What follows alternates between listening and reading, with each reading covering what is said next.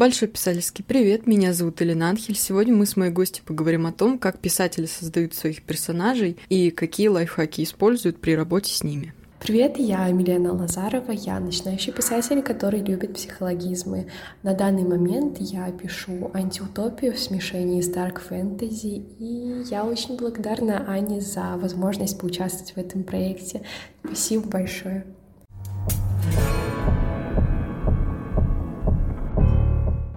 Хорошо, Милена, давай начнем наш разговор с того, как мы вообще создаем своих персонажей. Как это рождается, что мы для этого используем? О, боже мой. ну, это как раз-таки обширный вопрос, мне кажется. А, одним предложением мы сейчас, конечно, не ответим с первых секунд. Ну, конечно же, персонажи создаются исходя из мира, то есть это, конечно, зависит от человека, то есть а, кому-то, может быть, приходит сначала мироустройство, кому-то персонажи, кому-то все вместе, поэтому конкретно создание персонажей с самого нуля, именно зачаток, я не думаю, что могу обозначить, потому что мироустройство у меня не сильно разделяется самими героями. Это какой-то такой симбиоз, который невозможно разрушить никаким образом. Ну, то есть получается, что у тебя персонажи возникают вот именно как часть мироустройства, то есть они создаются уже в системе, если так можно сказать. Да, то есть я пишу изначально о этих персонажах. Не не конкретно о мире, а о людях. Поэтому они появляются, естественно, одновременно с миром, и как-то специально создавать их достаточно сложно. Но мы дальше поговорим именно о том, как они могут появляться случайно или какие-то еще разные нюансы, где действительно приходится их создавать с нуля. Ну, вообще, я так понимаю, что вот в современном мире у нас уже граница между персонажем, то есть вот я написала о каком-то человечке, и реальной личностью она уже достаточно сильно стерлась, и по сути мы пишем действительно о людях, а не о героях, то есть и рассматриваем их именно как личностей. Но если раньше это использовалось как то, что, например, в литературе двухтысячных, вот мы в подкасте с Аней об этом говорили, персонажи создавались обезличенными, чтобы именно читатель мог себя с ними ассоциировать. Сейчас мне кажется, что персонаж, главный герой, он всегда интересен. То есть у нас часто прописываются вот именно в современности сложные главные герои, когда раньше, например, очень часто была тенденция, когда второстепенные персонажи, за ними было интереснее следить, чем за главным героем, а главный герой это был просто, ну, скажем так, проводник вот по миру, по каким-то второстепенным линиям, но сейчас у нас вообще абсолютно любой персонаж — это уже реально человек, просто написанный. То есть, если я правильно понимаю, ты говоришь именно о том, а, насколько подробно создается персонаж, что он не списывается, например, с какого-то человека, в эту оболочку, скажем так, добавляется частичка автора, а именно полноценная личность создается со всеми аспектами, внутренними какими-то вопросами, внешними проявлениями этих вопросов. И это делается намеренно, потому что если раньше намеренно происходило обезличивание, как ты говоришь, сейчас это уже не столько, возможно, нужно, поскольку читателям будет именно интересно наблюдать за персонажами, уже сформировавшимися и в процессе изменяющимися, а не за тем, во что они могут себя, скажем так, впихнуть в процессе чтения.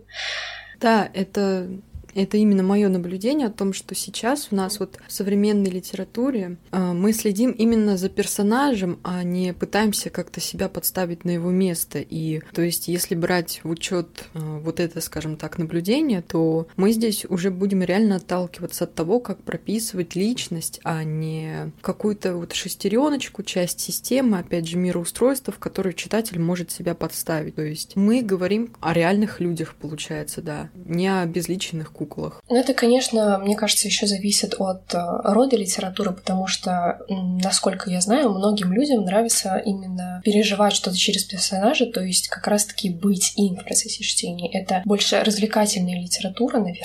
Даже более нужная, наверное, именно для тех людей, которые ищут что-то в литературе для своей исключительной личности, то есть а, не для того, чтобы получить какую-то информацию, какие-то знания, какой-то опыт, а именно для разбавления своей жизни. Ну, а развлекательная развлекательная литература, мы что имеем в виду? То есть художественная литература, по сути, ну, она вся является развлекательной, но вопрос о том, что в художественной литературе у нас могут быть невероятно сложные и тяжелые, серьезные вещи, которые, ну, не очень развлекают, мягко говоря, а могут быть действительно вот как раз-таки какие-нибудь книги с обезличенными героинями, чтобы их поставить, так сказать, напротив себя и вот смотреть на все через происходящее их глазами. Господи, чуть не сказала их ими. Ну, нас, опять же, есть какая-нибудь там Белла из «Сумерек», Елена из «Дневников вампира», вот что-то такое. То есть они всегда, ну, не то чтобы пустые, но, по сути, к их личности можно приписать абсолютно любое качество, которое тебе хочется, и их поступок, который даже если он не прописан в сюжете, ну, то есть мы не можем себе представить, автор нам не дает понимания, зачем вот это вот было сделано. Но если мы захотим, мы можем объяснить его как угодно, исходя именно из своего личного какого-то восприятия. Но даже вот в каких-то исторических романах у нас, по сути, вот опять же используется эта вещь, когда герой, он сложный, он именно вот что реальный человек, и мы его воспринимаем именно как того, за кем мы наблюдаем, а не тот, кто проведет нас по страницам сюжета. Ну, то есть, например, у нас есть из современной литературы там у Джека Гельба книга Гойда, она про Ивана Грозного, Федора Басманова, очень хорошая вещь, и там явно не тот исторический подтекст, который мы можем узнать из каких-то учебников или, я не знаю, подкастов на Ютубе. То есть героям приписываются личности, именно вот художественные, выдуманные, но они сложные, и они очень красивые, и за этим интересно наблюдать. То есть у нас в подкаст будет выведена надпись «Обезличиванию нет».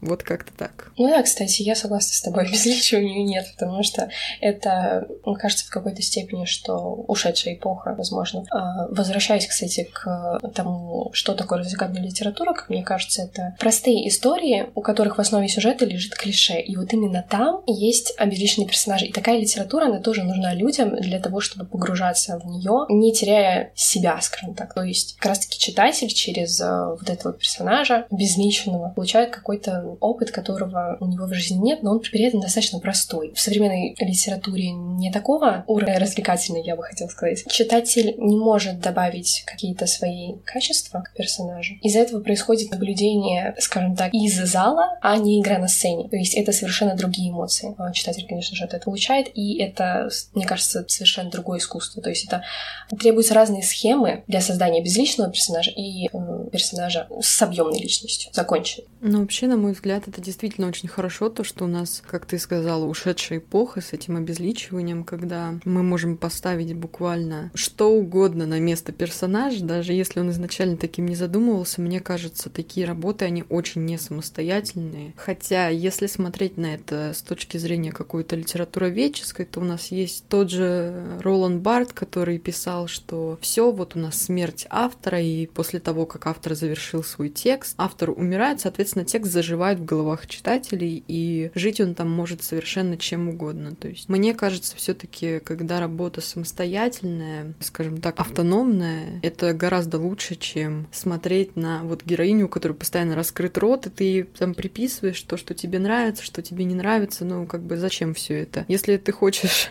поиграть, я не знаю, в режиме онлайн времени в какой-то сюжет, ну я не знаю, зайди в аватарию, зайди в Sims, это у нас художественная литература, тут только хардкор. Но про легкие такие истории, да, то есть клише, они, в принципе, работают по такому же принципу, как и обезличивание героини, героя, кого угодно. То есть, и я согласна с тем, что они нам нужны, потому что, ну, смотря про какие клише мы говорим, то есть есть клише, которые немногие даже считают клише. И я сейчас говорю не о каком-нибудь тропе типа плохой парень и хорошая девочка, или наоборот, плохая девочка и хороший парень, ну, это нам все известно. А есть вот именно клише, которые появились недавно, и их еще не успели так зафорсить, но тем не менее они остаются клише. Говоря о, уже передвигаясь, так сказать, к теме сюжета, каких-то схем, тропов и так далее, мы вот создаем персонажей, у нас всегда стоит вопрос, для чего, да, если мы хотим написать что-то, ну, скажем так, структурированное, то есть у нас персонаж выходит из-под пера для удобства сюжета, то есть мы создаем подходящего героя для истории, или мы пишем историю, исходя от придуманного героя. Ну, я уже вначале упомянула о том, что у меня герои и мироустройство — это вещи неотделимые, а, но говоря о действиях, которые совершают э, персонажи, например, они обязательно исходят из личностных качеств. Действия влияют на сюжет. Соответственно, это замкнутый круг, который, вот лично для меня, он формируется изначально. А иногда мне приходится, конечно же, в угоду сюжету создавать каких-то персонажей. В работе, которую я сейчас пишу, у меня есть некоторые люди, которые появились только для того, чтобы повернуть сюжет красиво, со вкусом, но в нужное русло, которое сформировано действиями других персонажей. То есть это опять же все ведет к одному и тому же. Просто у меня герои вообще, я, я не знаю, как это работает, шиворот на выворот, все. У меня герои создаются из концовки. То есть, когда я начинаю писать книгу, мне всегда приходит в голову в первую очередь концовка. Я создаю героев, которые взаимодействуют с друг другом, приведут меня к этой концовке. То есть, и потом уже по ходу прописывания сюжетных каких-то моментов, которые к этой концовке ведут, я уже делаю личностные качества героям. Но вообще лично у меня, опять же, это скорее для удобства сюжета. То есть герою приписываются какие-то качества, которые будут на меня работать, с которыми я могу поиграться, скажем так. То есть первоначально герои с каким-то там набором черт мне не приходят. У тебя это как происходит? Я тоже, на самом деле, сразу представляю концовку, но, тем не менее, я больше ориентируюсь на основное тело сюжета и на какие-то главные события, которые должны там происходить, скажем так. Допустим, условно, пять пунктов. И к этим пяти пунктам а, персонажи должны прийти, проходя какие-либо испытания. Испытания формируются, опять же, из их характеров. То есть у меня лично персонаж не может пройти испытания, которые не предполагаются его характером в начале. Ну вот да, последнее, то есть то, что он не может столкнуться с тем, что для него, ну, грубо говоря, не создано. Просто у нас принято считать, что персонажи — это как бы двигатель сюжета, но вообще-то сюжет — это тоже двигатель персонажей, то есть это вот, как ты сказал, замкнутый круг. И, ну, если мы возьмем какого-нибудь очень хорошего, очень позитивного персонажа, какую-нибудь, я не знаю, просто прелестную фею, прелестную девочку, ну, она не будет подозрительной особо, она не будет какой-то мнительной, ко всем там докапываться, докапываться, и, соответственно, из ее кандидатуры в главную героиню не получится сделать ветку с, каким-нибудь, я не знаю, самостоятельным расследованием. То есть должно что-то произойти, что сделает ее мнительной там или просто подозрительной, но изначально сама она не пойдет в тот темный подвал, скажем так. Но и мы с тобой как бы говорили сейчас такими, скажем так, размытыми формулировками. В принципе, у нас не стояло какого-то особенного вопроса, и мы начали обсуждение просто вот с «А как мы делаем персонажей?». Я предлагаю нам перейти к чему-то более, скажем так, упорядоченному и более приземленному. И вот такой, знаешь, вопрос. Тоже достаточно большой, но тем не менее, мне кажется, на него можно ответить. Что нужно сделать, точнее, в какой момент герой становится прописанным? Вопрос сложный, но мне кажется, для этого, для того, чтобы понять, насколько он прописан, нужно понять, из чего состоит герой, да? То есть у нас есть основа, я это так называю, то есть это набор каких-то травм, предыдущий опыт в целом, предыстория персонажа перед тем, как он входит в события истории, если только он не рождается в ней. Далее это качество, которое он набирает э, опыта, проходя какие-то моменты истории. И конечный результат, то есть из точки А в точку Б, как эта точка Б сформировалась, как она выглядит, что из себя представляет персонаж и осталось ли в точке Б от этого персонажа все то, что было в нем в точке А. То есть, если в точке Б персонаж точно такой же, несмотря на все пройденное между этими двумя точками, то он не прописан. Потому что, как мы говорили в начале, мы пишем не безличных персонажей, а реальных личностей, грубо говоря. Реальная личность, пройдя определенный опыт, получив бесконечный, говоря, набор травм, не может остаться прежним. Соответственно, прописанный персонаж — это персонаж, который меняется в течение сюжета, и у которого есть все те аспекты, которые я перечислила, то есть это основа, изменения, потому что если у нас есть просто персонаж, и с ним ничего не происходит, это опять же не прописанный персонаж. Мне кажется, в целом это не сложно. Ну, вот то, что ты перечислила, это, так сказать, бейс, но... И вообще, вот знаешь, нет, это не, не то, что даже бейс, это как бы классика, просто которую вот так подробно никто особо не рассказывает. И у нас есть наши любимые книжные литературные эксперты, которые, в принципе, повторяют то же самое, но очень сжато. И если вот у вас нет вот этого, то у вас персонаж картонка. Но, знаешь, к тому, что ты сказала, если персонаж из точки А в точку Б остается прежним, проходя вот этот путь, знаешь, это может быть, в принципе, трагичная история о том, как человек не учится на своих ошибках. Ну, то есть, если, условно говоря, в точке А он, не знаю, бухал, и потом он прошел некоторые испытания, типа там его из-под моста доставали, еще где-нибудь под кустом он нашелся на протяжении всего произведения, и в точке Б мы видим, как он продолжает бухать, то, в принципе, это тоже история. Достаточно грустная, между прочим, о том, что человек так и не понял, в чем его проблема. Но, опять же, он прошел изменения, у него есть какая-то предыстория, у него есть главная проблема, там, набор травм, это все раскрывается, но у него все еще рядом с собой бутылочка какого-нибудь ликера. То есть ничего не изменилось в плане его мировосприятия. Но он же остается, он же есть как герой, да? И в принципе неплохой, наверное, герой, потому что, ну, если вы прочитали книгу, в которой персонаж 300 страниц бухает, то значит это хорошая книга. Я, я другой причины для этого не вижу. И, но просто самое главное, наверное, вот я для всех подкастов это говорю, вообще в целом просто в писательстве, в книгах, самое главное это брать в учет то, что у любой информации вообще полученной, у любого какого-то правила, хотя я не люблю это слово, оно, оно очень, э, не знаю, ханжинское, но у любой полученной теории у нее всегда есть нюансы, потому что книги это, ну, необъятная, скажем так, сфера, и всегда найдется какой-то предлог, э, частица но, который все круто повернет. Но опять же, возвращаемся к примеру с алкашкой. Персонаж ничего не поменял, но он вполне себе прописан. И я очень люблю, когда вот наши такие детали, какие-то особенности, автор там самого произведения, сюжетной линии, потому что сюжетная линия это очень важно, то есть она может идти даже впереди героя, как бы, и он под нее будет подстраиваться. Никогда не упоминают о том, что, ну, в принципе, вам не обязательно вот этому вот следовать, чтобы прописать персонажа. В принципе, можете делать как хотите. Никто этого не говорит, но получает деньги за вот сухую теорию, э, скажем так. И зачем это все? Зачем вам эта теория, если вы не можете ее применить на практике, если вы не можете написать персонажа алкаша?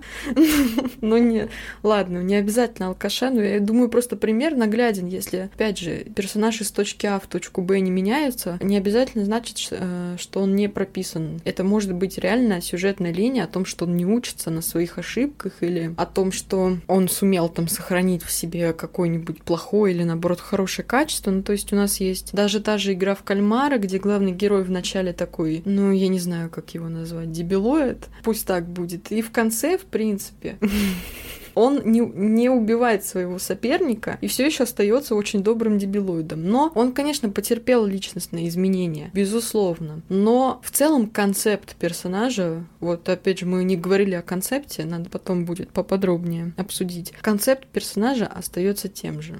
И вот опять же, говоря о каких-то деталях и о том, что всегда появится частица «но», важно сказать, что никто в этом подкасте никого ничему учить не собирается. Просто собрались две писательницы, которые между собой обсуждают создание персонажей. Скажем так, фундаментальная тема. И мы не настолько наглые, чтобы позволять себе брать за это деньги, не настолько уверенные в себе, чтобы подавать это как истину в последней инстанции. И я думаю, что вырезки из этого подкаста не появится в ТикТоке под заголовком «Как писать персонажей», потому что у нас есть такие личности. Даша Буданцева, та же, выкладывающая видеоролики там «Как мне прописать вот это?», «Как мне сделать хорошее начало?», критикующая других людей за их текста, но сама критику не воспринимающая, как бы. Денег мы не берем, учить никого не собираемся и критиковать как бы тоже. Вот что важно учитывать. Справедливо, справедливо. Ладно, возвращаемся к той теме, которую мы обсуждали до этого. Я обожаю то, что ты упомянула вот эту частицу «но», потому что действительно правила, на самом деле, большинство из тех, которые нам презентует интернет, они неприменимы в отношении писательства. Есть вот это огромное комьюнити, которое выпускает там какие-то курсы, где они выписывают эти правила, и несчастные ученики должны их зубрить, и только так писать это. Ну, знаете, мне кажется, если вам хочется писать по правилам, идите учитесь на сценариста. Там они на первом курсе, насколько я знаю, просто продалбливают структуру, продалбливают э, все вот эти возможные аксиомы. Ты не можешь выходить из выданных тебе рам. Но я помню о том, что ты когда-то упоминала, что писательство — это все таки искусство, а не наука. Поэтому очень важно было упомянуть этот момент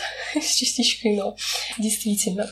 Но, конечно же, есть какие-то более общие случаи, как, например, в математике, а есть общие случаи, есть частные случаи. Поэтому, да, вот в общем случае прописанный, э, прописанный извиняюсь, персонаж имеет какие-либо изменения, но в частном случае, если мы возвращаемся к алкашу, а, у него же есть мозг, правильно? У него есть возможность думать, размышлять. И вот эту возможность мы прописываем. То есть, возможно, какие-то психологические метания. Если их нет, персонаж просто идет и делает, то, ну, он тогда либо трехстепенный, либо картонный. Я просто знаю, насколько любят э, современные критики называть любого персонажа картонным, не вглядевшись в него конкретно, поэтому немножко боюсь тоже так говорить. Но все-таки есть, конечно, моменты, где персонажи действительно не являются прописанными, это надо упомянуть. Ну да, очень важно, вот опять же, наш сегодняшний пример будет алкаш, как бы, ну, а что еще можно было ожидать от этого подкаста? Вот, а наш сегодняшний пример с алкашом. Опять же, вот ты сказала, да, важно какие-то психологические метания ему прописывать, и это все к тому, что действительно, в принципе, есть у нас, да, у нас есть общие случаи, какие-то, ну, скажем так, упорядоченные моменты, то есть надо сделать вот это, вот это, вот это, чтобы персонаж как бы был объемным в своем создании. Но если рассматривать каждого персонажа как частный случай, то мне кажется, он получится уникальнее, потому что вы рассматриваете его не как, ну, вот, у меня есть вот этот вот герой, и мне он нужен, поэтому я ему пропишу вот это, а именно как психолог у своего пациента, то есть каждый случай уникален, и вы конкретно вот этому случаю прописываете определенные моменты. Но да, у нас есть, э, я считаю, что нужно отталкиваться от каких-то общепринятых, ни в коем случае не сценарных, скажем так, столпов, вот как ты сказала, то есть предыстория, там основа, основа и вот это вот все прочее. То есть, если у персонажа там какие-нибудь, я не знаю, проблемы в детстве были, что сейчас тоже является клише на самом деле, но всеми любимое клише. Мне все еще очень забавно, что первое, что ты упомянула в прописывании персонажа, это какие у него травмы. Реально, и в принципе любому герою нужна внешность, прошлое, и прошлое не просто, которое будет существовать как «Ой, ну меня в детстве папа бил, поэтому я плохой». Нет, это прошлое, оно должно иметь влияние на будущее. Обязательно. То есть, где растут корни зла, это все должно быть прописано. Не может предыстория, она существовать отдельно от персонажа. То есть, так или иначе, то, что с героем случалось в прошлом, ну и буквально как с реальным человеком, оно будет влиять на будущее. Если в прошлом алкаша не любили, то он будет в, в алкоголе искать любовь. Ну, это очень грубый пример, но понятный. Э, вот. И говоря о травмах каких-то, о личностных проблемах, у нас есть такая вещь, когда автор переносит свой психологический портрет на персонажа. Вот как ты к такому относишься?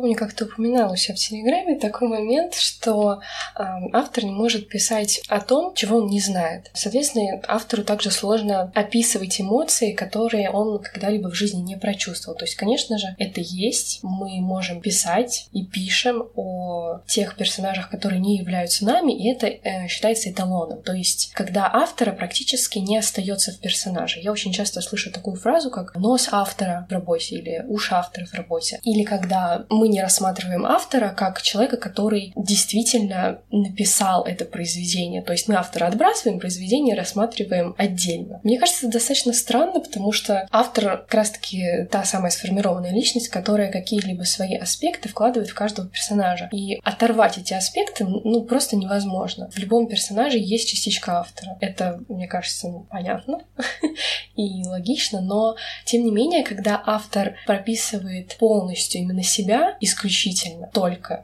То есть у нас получается не новая личность, уникальная, как ты говорила, а получается у нас автор в работе, вот чисто автор. То это, конечно же, да, я бы относилась к этому негативно, потому что сразу понятно, что автор пишет скорее только для себя. То есть задача автора в написании работы — это исключительно прочувствовать того, чего он не прочувствовал в реальной жизни. И, конечно же, нельзя за это автора осуждать, автора или авторку, то есть тут такой размах. Наверное, это больше присуще первым работам. Потом уже уже появляется интерес создавать кого-то помимо себя в работе. Конечно же, например, я в 14 написала буквально себя в главной героине. Но это было очень сильно заметно, если ты знаешь автора. Но если ты автора не знаешь, мне кажется, что вот в таком случае у человека нет особых прав говорить, что вот я вижу нос автора. Но я, кстати, ни разу не слышала о таком выражении, как нос автора. Я просто знаю, что иногда говорят, что вот видно, что за персонажами стоит автор. То есть они не действуют как самостоятельные люди. Это я знаю, да. И вот насчет того, что именно автор вписывает в персонажа себя и, получается, пишет только о себе, мне кажется, что из этого как раз-таки у нас растут, э, идут ноги Мэри Сью, потому что, ну, всегда хочется представлять себя каким-то супер классным, супер сильным человеком с каким-нибудь, я не знаю, с мамой единорогом и папой вампиром, вот. Но даже если персонажи, в принципе, есть частичка автора, этого как бы не может не случиться. У нас все равно есть такие случаи, когда из-за того, что автор слишком сильно привязывается к своему герою, и нет, я не говорю, что не надо любить своих героев. Своих героев надо обожать. Просто при работе очень сильно мешает жалость к персонажам, потому что если мы не хотим персонажу подкидывать какие-то трудности, которые по сюжету как бы, ну, вроде должны быть, но и сюжет мы переписывать не хотим, то у нас получается так, что герои все неожиданно спасают, что вот там появляется какая-то, я не знаю, рояль из кустов у нас вылазит, на который нам помогает в исправлении ситуации. Всячески, в общем, герою везет, хотя это максимально максимально ненатурально, это, ну, скажем так, непрофессионально, и жалость к героям нужно в любом случае отметать. Но как бы другой вопрос, а как ее взять? Потому что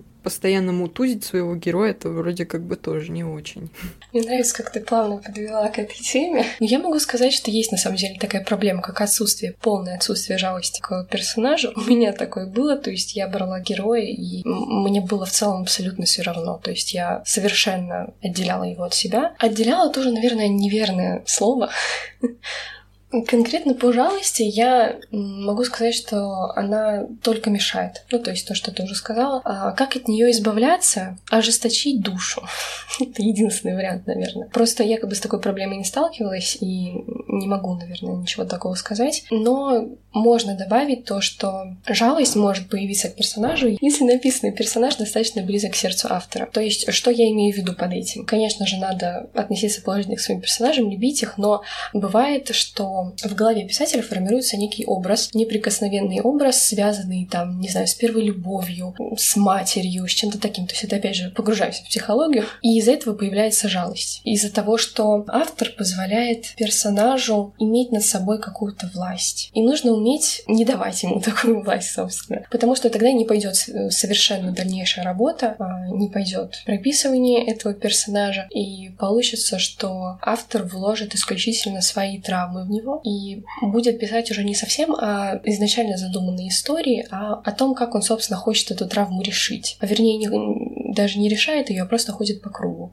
Ну, мне кажется, такое явление, оно действительно, как бы, опять же, углубляясь в психологию еще больше. Мы тут э, две злые авторки рассказываем о том, как нужно бить своих персонажей. Излишняя жалость к персонажам, она, мне кажется, возникает, во-первых, из-за недостатка осознанности, потому что сложно в своей голове героя разложить именно по полочкам и понять, что ну, это буквально набор букв, который ты чуть-чуть оживил. И, во-вторых, опять же, из-за недостатка знаний в психологии, так как если ты не можешь себе представить какой-то другой случай, не можешь представить себе другое развитие травмы, поставить себя на какое-то другое место, то ты будешь использовать свои. Я знаю пример. Один человек из моего прошлого, очень близкий, у него был персонаж, в которого он вложил все свои проблемы, абсолютно все. Это было просто его олицетворение, тем не менее, с другим характером, но вот именно в плане психологических каких-то трудностей, это вот прям его зеркало. И этот человек, этого персонажа, он годами его не мог воплотить ни во что конкретное. То есть он существовал именно в голове, и постоянно что-то там у него менялось, но это действительно получается как бы ходьба по кругу. И точно такое же случается даже там в психотерапии, когда вопрос, э, задача, скажем так, заходит в тупик, и вы со своим терапевтом сидите такие, блин, а что нам делать-то? Точнее, вы, а терапевт просто за этим наблюдает. То есть очень распространенный случай. А что с этим делать? Ну, опять же, мы никого ничему не учим, и что-то конкретное в писательстве говорить нельзя, мне кажется. Нужно рассматривать каждый случай индивидуально, опять же, в частном порядке, как своих персонажей, так и себя, собственно. Но мне кажется, если персонажа именно вот в таблицах разместить, то есть, знаешь, а, там один столбик — это его предыстория, другой столбик — как эта предыстория на него влияет, то есть буквально все расфасовать какой-нибудь документ и посмотреть на персонажа как просто на часть работы. Тогда какая-то часть жалости а, лишняя, она уйдет. Вот. А что говоря насчет отсутствия жалости здесь, я, честно говоря, не знаю, потому что у меня жалости к своим персонажам вообще нет. Но тем не менее, я их люблю как своих детей. Я, видимо, ужасная мать, судя по происходящему у меня в книгах. Но это вот, опять же, к тому, что нужно представить персонажа именно как часть работы, как часть системы. То есть для своих героев, ну, автор, он по сути бог. А бог, как мы знаем, у нас тип достаточно злой, потому что у нас все еще есть мировые катастрофы, но он не любит всех одинаково, да? Если мы говорим не о какой-то конкретной религии, а просто о каком-то метафоричном образе. То есть и то же самое у нас с сюжетом. Ну, пожалуйста, любите вот своего персонажа, но если ему по сюжету нужно, а, я не знаю, спиться, то пусть он спивается.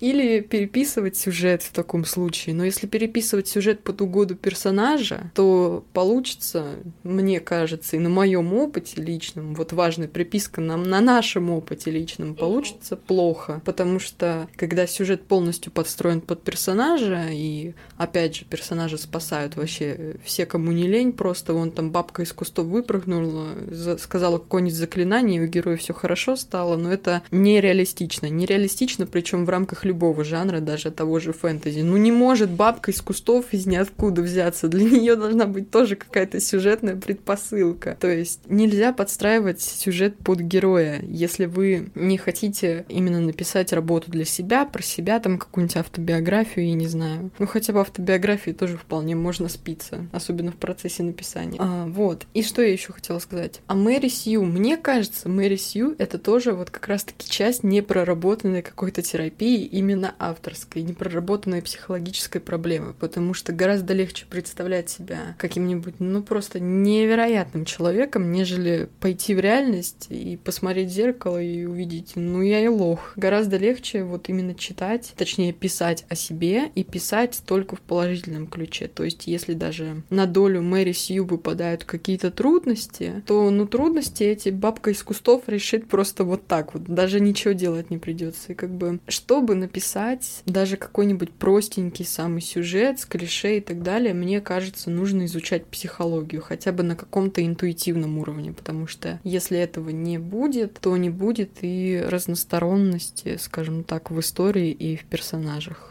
Мы сейчас наговорим, и слушатели решат, что для того, чтобы быть писателем, надо проработать все свои, все свои травмы. Но, кстати, возвращаясь к этому, есть такая вещь у некоторых людей. Я не знаю, об этом ли ты говорила, когда приводила пример из жизни, когда автор, ну, допустим, сейчас даже не будем называть этого человека автором, просто отвлеченный человек решает свои вопросы с помощью выдуманного в голове образа. Это может быть какой-либо другой человек, это может быть мужчина-женщина, и он будет помогать каким-либо образом, там, я не знаю, если у человека проблемы с э, интересной жизнью, он будет э, различные фантастические вещи представлять с этим человеком. Если у него проблемы с любовью, он будет там я не знаю, постоянно проводить время в постели с этим вымышленным образом. И потом этот образ прописывается в работе. Важно сказать, вот как раз-таки подтверждая то, что ты говоришь о знании психологии, важно сказать, что такие образы, они являются все таки человеком, просто, скажем так, обратной стороной зеркала. Поэтому, когда автор прописывает этот образ в своей книге, он, по сути, опять же прописывает себя. И тут мы опять возвращаемся к такой вещи, как Мэри Сью, человек будет уже любить не совсем себя, он будет прописывать не чистый свой образ, а будет прописывать именно вот этот образ, в который он влюблен или от которого он зависит психологически, и будет подстраивать под него сюжет. Так вот, а, когда, получается, прописывается этот вымышленный образ в сюжет, для читателя, скажем так, неопытного а, сложно определить, автор это или не автор. И за счет этого многие могут пристраститься к работам, где главный персонаж — это Мэри Сью, при этом не зная об этом в какой-то степени, наверное. Возвращаясь к постраиванию сюжета под персонажа, в таком случае достаточно часто теряются причинно-следственные связи, а, теряется логика и теряется качество работы. Я очень не хотела говорить, на самом деле,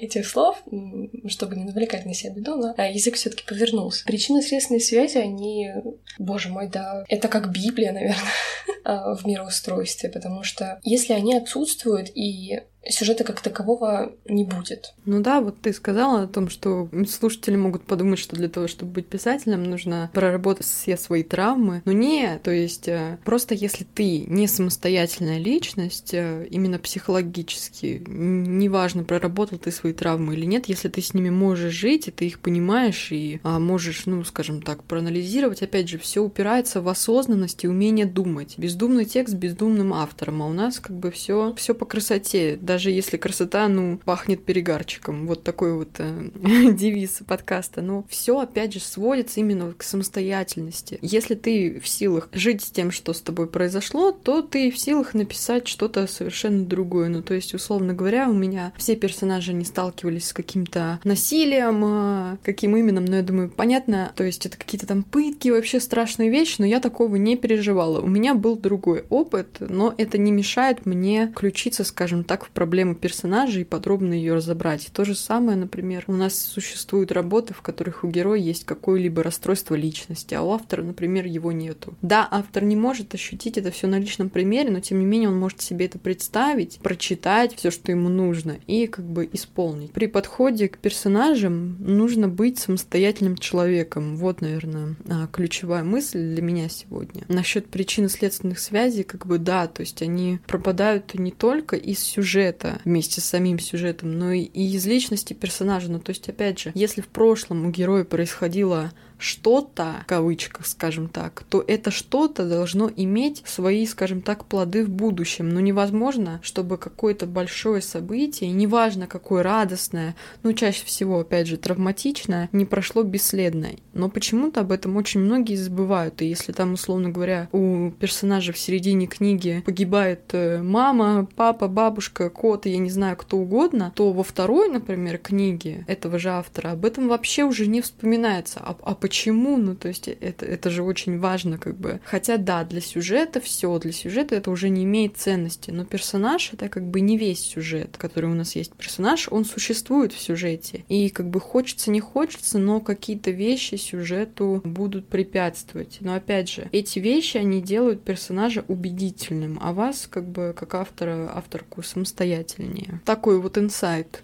Безусловно, без самостоятельности и э, в какой-то степени взрослого восприятия мира, взрослого восприятия того, что ты пишешь, достаточно сложно работать. Для этого нужны усилия, нужно, нужен внутренний стержень, и все это же нужно для того, чтобы прописать качественно персонажа, э, саму работу. Нужны усилия для того, чтобы позволить себе что-то сделать с этим персонажем, добавить ему какие-то качества или, наконец-то, додуматься до различных сюжетных поворотов, которые могут привести, допустим, незрелого изначально персонажа к более полноценному образу впоследствии. Но по-настоящему незрелый персонаж, как бы, который будет действительно производить такое впечатление, он тоже создается зрелым автором, потому что нужно действительно понимать вот именно причинно-следственные связи того, как все в голове работает. И не обязательно для этого быть профессиональным психологом, достаточно просто какого-то какого-то понимания, можно даже интуитивного. Ну, то есть мы не пишем психологическую литературу, мы пишем художественную. Здесь имеет смысл только, опять же, какие-то художественные аспекты в сочетании с э, долей теории. Опять же, говоря о зрелости автора, здесь можно перейти к такой теме, что персонажи, они создаются не только для того, чтобы принимать какое-то участие в сюжете, но и для того, чтобы передать какую-то мысль.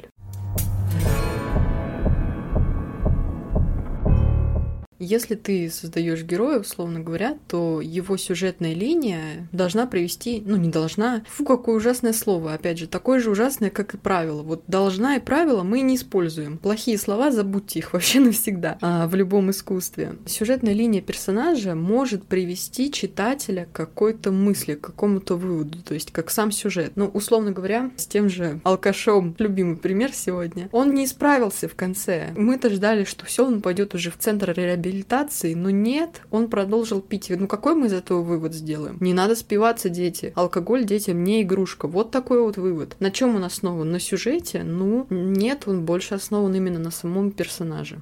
Ну, то есть, по сути, персонаж является проповедником мысли, которую автор ему в голову вкладывает. И без этой мысли персонаж не может, наверное, существовать.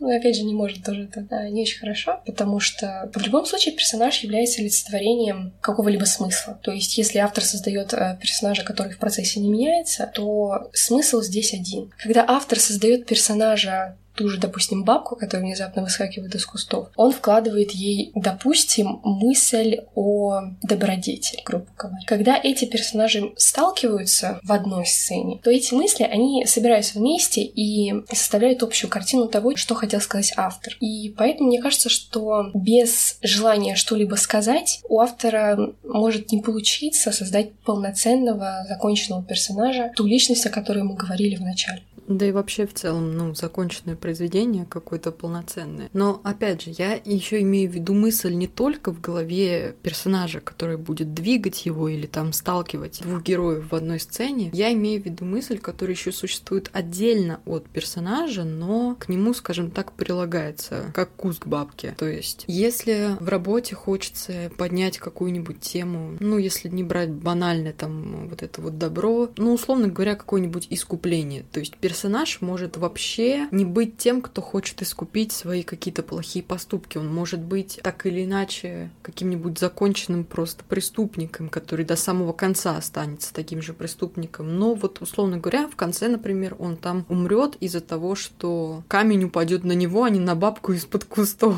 То есть эта мысль, она никак у персонажа не проигрывается, но оно проигрывается именно, скажем так, в метафизическом ключе сюжета. То есть карма существует, вот такой вот вывод из этой концовки. То есть а, добрая бабка выжила, плохой дядя лежит под камнем. И он, скажем так, упав под этот камень, а, я не знаю, дал жизнь бабке, которая спасет главного героя, а главный герой, в свою очередь, спасет весь мир. То есть своей смертью он спас, э, ну там, сотни людей, да, условно говоря, а, не будучи человеком, человеком, который готов совершить такой поступок. Ну, то есть, опять же, вот эта мысль, она существует отдельно от героя, но тем не менее она существует. И мне кажется, у зрелого автора, именно осознанного, всегда какая-то такая идея на персонажа, она есть. То есть, и неважно, она проявляется как-то целенаправленно или просто она неосознанно получается, но она все-таки есть, и очень интересно разбирать вот именно, опять же, в таком ключе идею. А почему вот этот персонаж, он вообще вот так вот с ним все получилось, для чего это? И когда ты находишь вывод, то мне кажется, это означает, что произведение, оно, оно очень хорошее.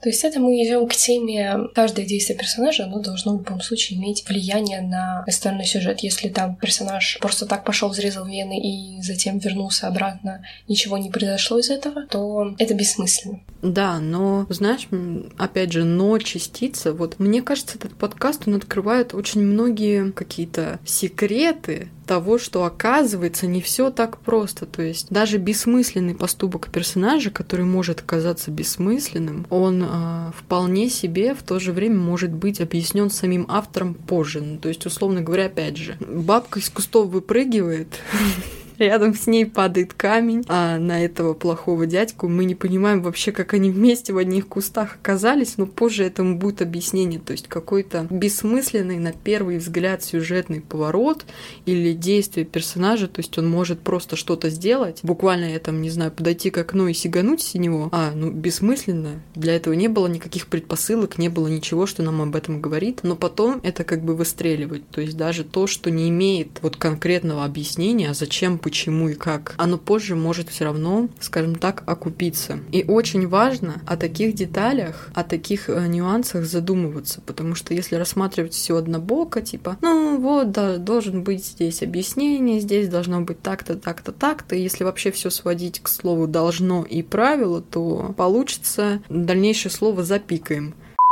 То, что ты говорила, то есть, э, что действие, которое может показаться сначала бессмысленным, оно, оно дальше может э, работать как ружье. То есть вначале автор это ружье вешает, а потом он им пользуется. Но это же как раз-таки и является смыслом этого действия. То есть смысл в любом случае там присутствует. Нельзя сказать, что сначала его не было, а потом он появился. То есть он был там изначально, этот смысл. Поэтому такие, в кавычках, бессмысленные действия, они являются оружиями и таким образом исключают наличие наличие как раз-таки любых бессмысленных действий в книге. То есть опять замкнутый круг, как мне кажется.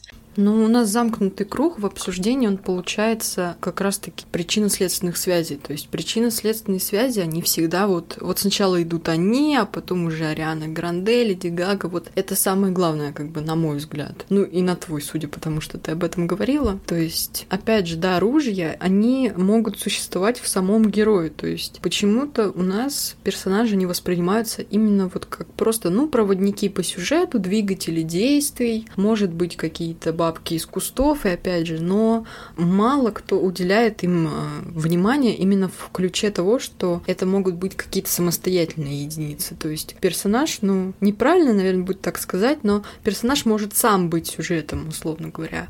И это не будет означать, что события прописаны под него. Просто герой может быть настолько, я не знаю, всеобъемлющим, что наблюдения за ним будут как раз-таки составлять всю основу книги. И вот как раз-таки к этому сводится и какие какие-то идеи, которые существуют вне персонажа и внутри персонажа. То есть любого героя можно рассматривать как отдельный мир. Опять же, важно задумываться об этом при прописывании, да и при чтении тоже, потому что могут открыться детали, которые существуют вне каких-то сценарных подходов к этому делу.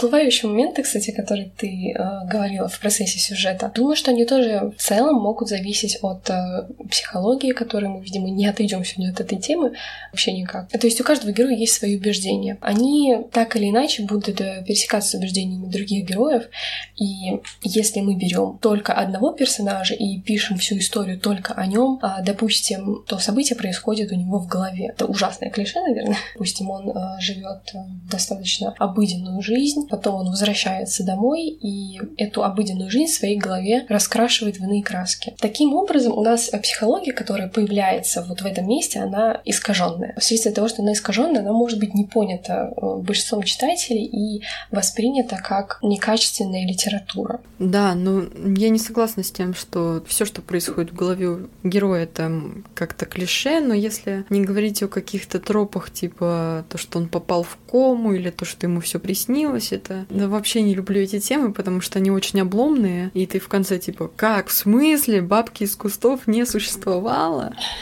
ну, как бы не камильфо. Но просто у нас, например, есть такая литература, как, э, ну, тот же Гисманс, который... У него главный герой в романе, наоборот, он ничего не делает весь сюжет, он буквально ничего не делает. Он просто думает, что-то там рассуждает, красит черепаху в золотой цвет, э, меняет обои у себя, и все. Он просто обустраивает свой дом и параллельно что-то думает. Думает, какие красивые цветочки, какие отстойные у него слуги. И опять же, эти размышления, они уже касаются не то, то чтобы психологии напрямую, потому что мы в первую очередь ставим не причины последствия, зачем как бы главному герою золотая черепаха. Нет, нас это не особо интересует. Нас интересует вот как раз-таки именно убеждение его, потому что через главного героя сам автор проповедует, скажем так, э, мысли из течений эстетизма, в первую очередь, во вторую очередь это декаданс. Вот, но опять же, тут уже больше о философии идет речь, и это что-то, ну, мне кажется, смежное между психологией и художественной литературы. То есть подобные произведения не расширяют, скажем так, рамки. И опять же, вот это все, что я сказала, это все еще в рамках персонажа. То есть персонажи, они имеют огромное влияние на сюжет, но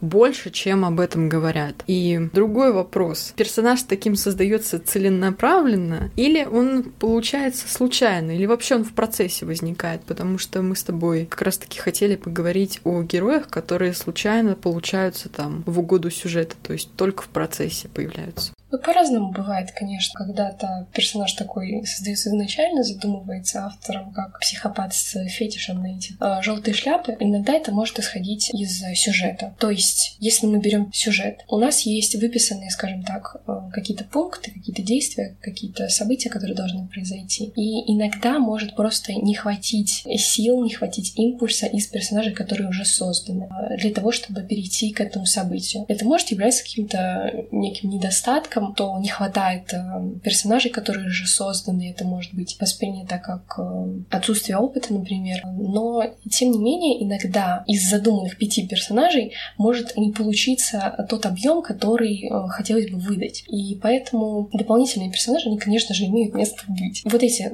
случайные персонажи, они уже создаются исходя из сюжета. То есть это не то, что идет вместе, прилагается, это не то, что события исходят из, там, я не знаю, из того, что бабка убила ребенка этого несчастного серийного убийцы, а, а это как раз-таки тот персонаж, который, например, будет э, защищать эту бабку в суде, или который на самом деле там тремя головами ранее шлифовал зачем-то этот камень, казалось бы, то есть бессмысленное действие. Потом вот эта шлифовка в камне, она, может быть, как-то повлияет на качество убийства. И если бы у нас этой шлифовки не было, вот этого персонажа, который изначально не задумывался, у нас а, получилась бы совершенно другая картина. Ну, то есть убийца это дворецкий. А еще знаешь, вот мое такое наблюдение о случайных персонажах, мне кажется, они иногда, ну, я не буду говорить, что обычно или там часто, нет, иногда они получаются даже лучше, чем персонажи, которые запланированы в начале. Почему? Потому что в начале у нас как бы, ну, как правило, фу, опять же, мы не прописываем сюжет, а, то есть без героев. У нас обязательно должен быть хотя бы какой-то размытый образ, чтобы мы могли сопоставлять события. И иногда вот вводя персонажей в самом начале, то есть их прописывая, мы как бы еще не совсем понимаем, для чего они нам нужны. А вот персонажи, которые получаются уже в процессе, у них точно есть цель. То есть, опять же, вот эта вот шлифовка камня, какой-нибудь судебный адвокат, то есть у них уже есть реально предназначение. И когда у героя есть какая-то цель, не в плане того, что он хочет чего-то, а именно то, что он к чему-то должен сюжет привести, это очень убедительно, это всегда хорошо работает. И поэтому внезапные персонажи, как бы их там не ругали некоторые эксперты, они э, могут получиться очень удачными. Вот что я думаю. Как раз хотела тебе такой вопрос задать по поводу того, что случайный персонаж, он может получиться лучше, чем персонажи, которые задумывались изначально. Вот, допустим, у нас вырос внезапно этот персонаж как сорняк, и он действительно получается ярче задумыванного главного героя и чуть ли не занимает его место. Как тебе кажется, это тот персонаж, которого просто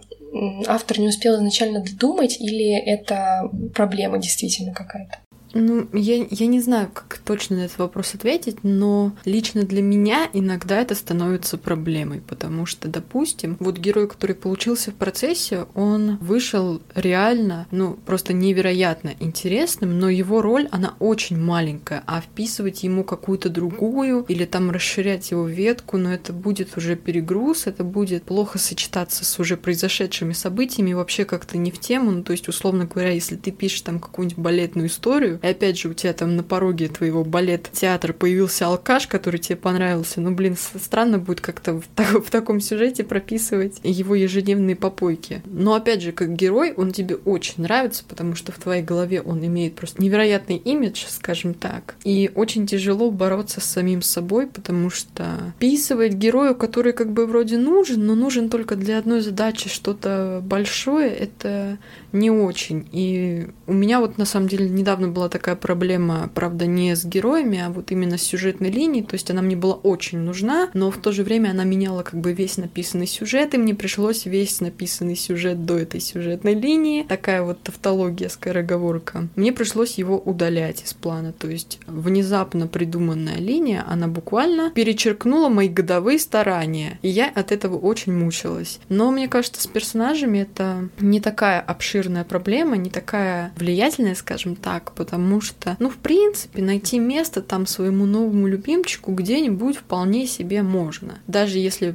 там очень сильно постараться, можно выдумать какую-нибудь органичную линию, которая хорошо раскроет то, что ты хотел. Но проблема это или нет, мне кажется, больше нет, чем да. Хотя зависит от того, что у тебя уже есть. Просто если у тебя написано уже, ну, я не знаю, там 70% произведения, я не знаю, 500 страниц, и тут у тебя резко появляется герой, который затмевает главного героя, это, конечно, не очень, потому что... А зачем тогда было все, что до этого? Откуда этот герой взялся и что с ним делать теперь? Ну, тяжело все это как бы в понимании. Если у тебя, например, произведение на 700 страниц, написал ты уже 500, то, опять же, руководствуясь психологией, ты как бы уже себя, ну, убеждаешь в том, что почти закончил или уже закончил, то есть, типа, вот мне там настало совсем чуть-чуть. И когда у тебя есть уже убеждение, что ты закончил, то в твоей голове открывается свобода новым идеям. И, соответственно, когда произведение подходит к концу, ты уже начинаешь задумываться о том, что ты будешь писать дальше. И тут у тебя возникает как раз-таки вот эта идея, а ты еще не закончил писать свою первую книгу, а получившийся там, представившийся в голове герой, он уже намного интереснее того, что ты пишешь. И, в общем-то, в принципе, вероятность она все-таки остается. Тут опять же все индивидуально, потому что я знаю авторов, автора, да, кстати, не знакома с писателями-мужчинами, кроме нашего общего с тобой э, знакомого, но в общем, они пишут несколько произведений одновременно, то есть у них есть одна, вторая, третья книга совершенно разные, они их пишут параллельно друг другу. Я не знаю, как у них это удается, потому что если я в процессе написания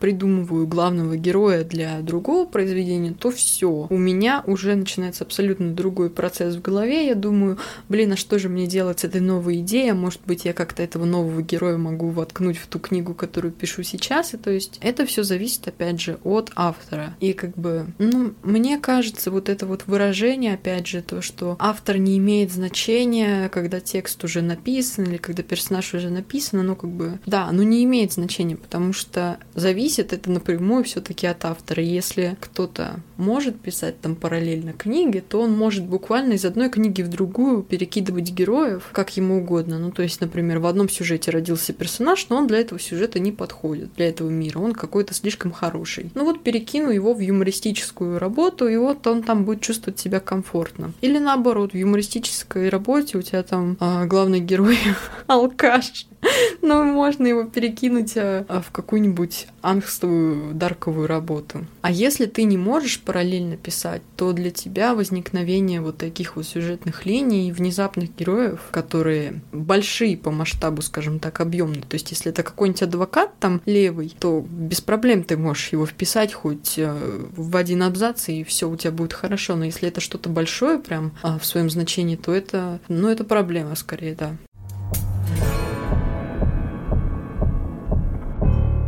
Я на самом деле бы хотела еще поговорить а, о том, как меняется автор после того, как завершает полностью действие между со всеми персонажами. То есть личность автора, она может а, измениться после взаимодействия с а, своими же персонажами. То есть когда автор прописывает персонажа, он, можно сказать, что взаимодействует с ним. И в ходе этого а, сам тоже меняется. Твое мнение по этому поводу?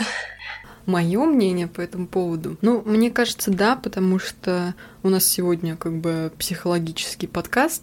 Надо будет это в рекламе написать. И все действительно взаимосвязано, потому что мы вначале уже сказали, что герои у нас а, в современной литературе, они теперь предстают больше как реальные личности. И, соответственно, если у тебя случается долгий опыт с каким-то человеком, с какой-то личностью, то это имеет на тебя влияние. Но если это, в принципе, относительно понятно, то, что там из процесса написания определенного героя ты извлекаешь какую-то пользу или какой-то вред для себя, хотя мне кажется, вред это маловероятно, потому что польза все-таки заключается в опыте. Вообще любой а, момент из писательства это опыт, про который никто не говорит, в отличие от писательских курсов и уроков. Да, я напоминаю. Вред, мне кажется, он заключается в том, что если у тебя персонаж, которого ты, а, скажем так, провел по определенному пути, и он в какой-то момент стал лишним, ну то есть больше все, он ничего уже не приносит для сюжета, то расставаться с ним очень болезненно. И вот эта вот болезнь болезненность, она ведет как раз-таки к излишней жалости,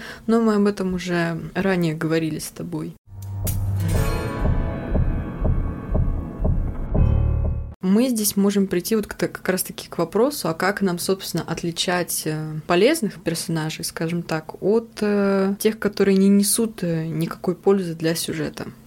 Мне кажется, в хорошей работе все персонажи полезны в той или иной степени, они все нужны. Если это одна из первых работ, там, конечно, могут быть какие-то а, лишние персонажи, которые как раз-таки в процессе а, потеряли, ну, то есть они уже свою функцию выполнили, они это как сосуд, из него уже все вылилось. В целом он дальше уже не нужен. И если этого персонажа дальше пытаться тащить, ему, а, скажем так, из спайса высасывать а, смысл какой-то, какой-то мотив, это может быть заметно, и тогда, тогда этот персонаж действительно является лишним. Если мы берем какую-то работу современного автора, а, был у меня опыт, когда ты читаешь, и у тебя появляется большинство персонажей, а, не имеющих смысла, то есть они нужны, э, скажем так, как массовка. И тут сразу становится понятно, что смысла в них нет. Это да. Мне, кстати, когда а, еще публиковалась на Фейсбуке, мне оставляли отзыв о том, что у меня нет как раз-таки этой массовки, то есть как бы организация, ну, в которой герой э, существует, она немножко неубедительная, потому что он не наблюдает других людей в ней, а сосредоточен только на себе. Но это ладно, как бы отсюда вывод какой сделать. Ну, кому-то массовка заходит, кому-то нет. Мы все-таки сегодня говорим с точки зрения, что, ну, не надо. Насчет того, что лишние персонажи персонажи, мне кажется, можно даже лишнему персонажу дать вторую жизнь, потому что, опять же, себя в пример приведу. У меня был герой, которого я сделала просто для количества. Я, я знаю, что это очень плохо, но мне хотелось, скажем так, потренироваться в большом объеме персонажей, каждому там прописать какую-то цель, мотив. В общем, это было как бы упражнение для меня. Но с этим героем не сложилось. Он мне никак нигде не понадобился. Ну и что я сделала? Я, конечно же, как самый гениальный автор в мире, его слила.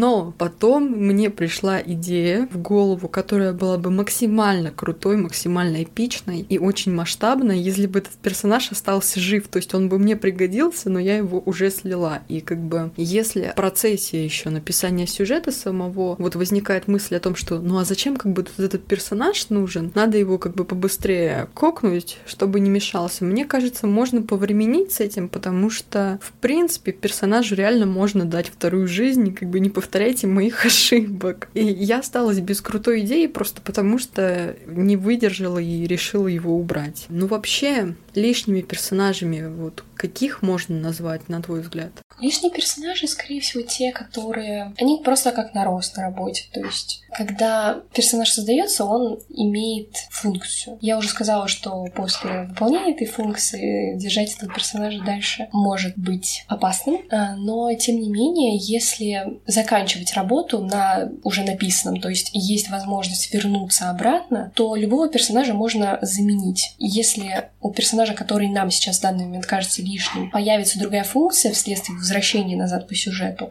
он уже лишним не будет. То есть это, эм, опять же, речь идет, что делает автор для того, чтобы создать э, персонажа, чтобы придать ему окраску. Если автор не старается, то, возможно, у него могут получаться персонажи, которые там один раз появились, и потом дальше на них забыл. То есть возвращение по сюжету обратно не происходит. В целом лишними персонажами могут быть не прописанные, то есть если такие есть, их нужно опять же убирать каждый раз, но мы никого не учим, да?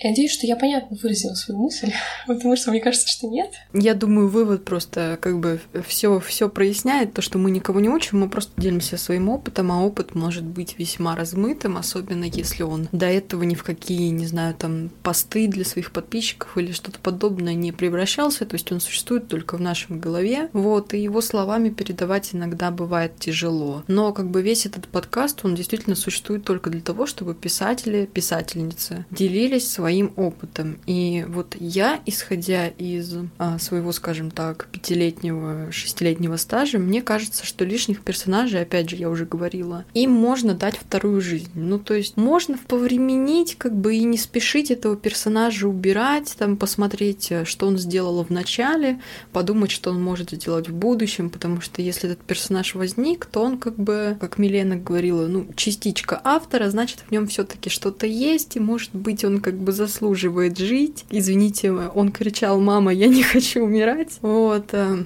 все таки какие вопросы, ну, лично я задаю, чтобы понять, что у меня персонаж для сюжета действительно несет какую-то ценность. Это, во-первых, если у меня есть какое-то сюжетное событие, в котором персонаж принимает непосредственное участие, то я себя спрашиваю, а почему именно этот персонаж, почему нельзя его заменить кем-то другим? Если можно заменить, то, ну, это первый звоночек. А вот если у меня нету какого-то финала для этого персонажа, у меня нет нет какой-то мысли для него, какого-то вывода, то это уже не просто звоночек, это уже как бы да. То есть, э, Аня, давай переписывай, давай все по новой, все если у персонажа нету какого-то итога, какого-то вывода из него, то чем он, собственно, был нужен? И вот как раз-таки, если стоит вопрос, а зачем он нужен, то это значит, что это лишний персонаж. Но опять же, ему можно дать вторую жизнь. Не надо, как я, убивать всех подряд и потом жаловаться, что идея накрылась медным тазом.